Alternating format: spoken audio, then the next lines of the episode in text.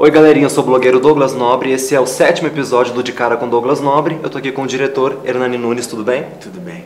Conta um pouquinho pra gente do seu trabalho, esse é o primeiro longa que, que você fez. Conta um pouquinho do seu trabalho antes desse primeiro longa.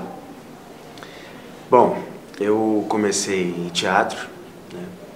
fui ator, e aí logo depois eu, eu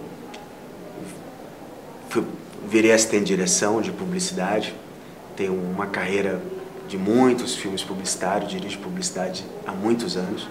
Emigrei para a televisão, dirigi alguns programas e é o meu primeiro longa-metragem, de uma ideia que já surgiu há, há, muitos anos atrás. Conta um pouquinho dessa ideia, de é, como surgiu essa vontade, né?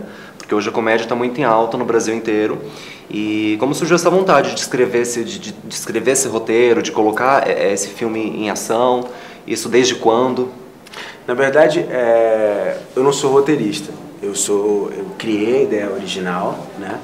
A, a, a inspiração vem do Sex and the City e de, de, de mostrar um pouco mais a realidade da, do, da, do sexo feminino é, no país atualmente, que quase 60% da população feminina está acima do peso, né?